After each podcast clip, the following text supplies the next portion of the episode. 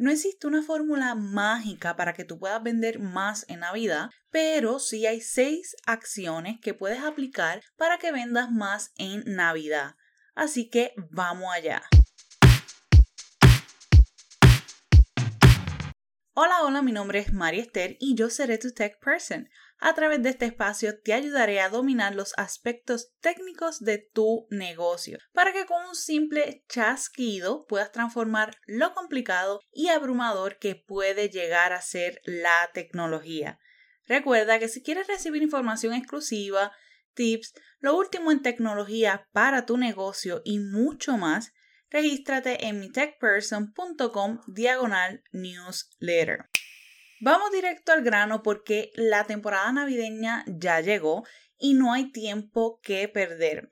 Anteriormente te comentaba que desde el mes de agosto se supone que ya tú tengas todo estructurado de lo que vas a hacer, planificar, etc.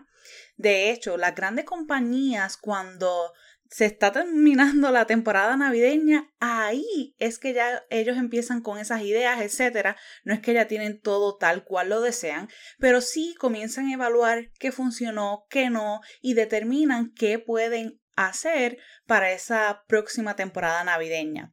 Así que voy a compartirte esas seis acciones, esos seis tips que te van a ayudar para que puedas vender más en Navidad.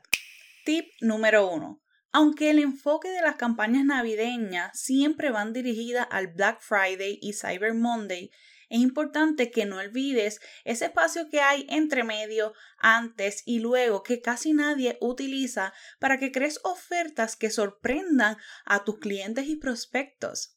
De hecho, hay personas que compran mucho antes porque no les gusta todo ese bombardeo, revoluce, etc. Así que aprovecha esas fechas. Tip número 2. Wishlist. Amazon es el rey en esto. Deja que las personas hagan esa lista de deseo de tus productos y envíale ofertas a esas personas basada en esa lista de deseo, porque si lo colocó en el wishlist hay algo detrás. Tip número 3. Sugiere regalos. En esta época todo el mundo es un potencial consumidor. Así que crea páginas o publicaciones, si son ambos mucho mejor, sugiriendo esos posibles regalos a diferentes tipos de personas basado en personalidades, etc. Por ejemplo, regalos para una emprendedora, regalos para niños, cosas así, como tipo paquete, sugerencias, etc. Tip número 4. Post con regalos. Aunque sí es importante tener un presupuesto para realizar anuncios, también es importante que nutras y te promociones de manera orgánica. De hecho, hay un estudio realizado por Lead Pages, del cual pienso hablar en un episodio próximo, en el que sus estadísticas mostraba cómo la promoción orgánica estaba dando más resultados que la pagada. Esto no quiere decir que ahora te vas a concentrar solamente en orgánico y no vas a sacar un presupuesto para hacer anuncios, pero sí que sepas que la mayoría de las personas que les costó mucho trabajo crear esa comunidad de manera orgánica, al final esto es lo que le está dando más resultados.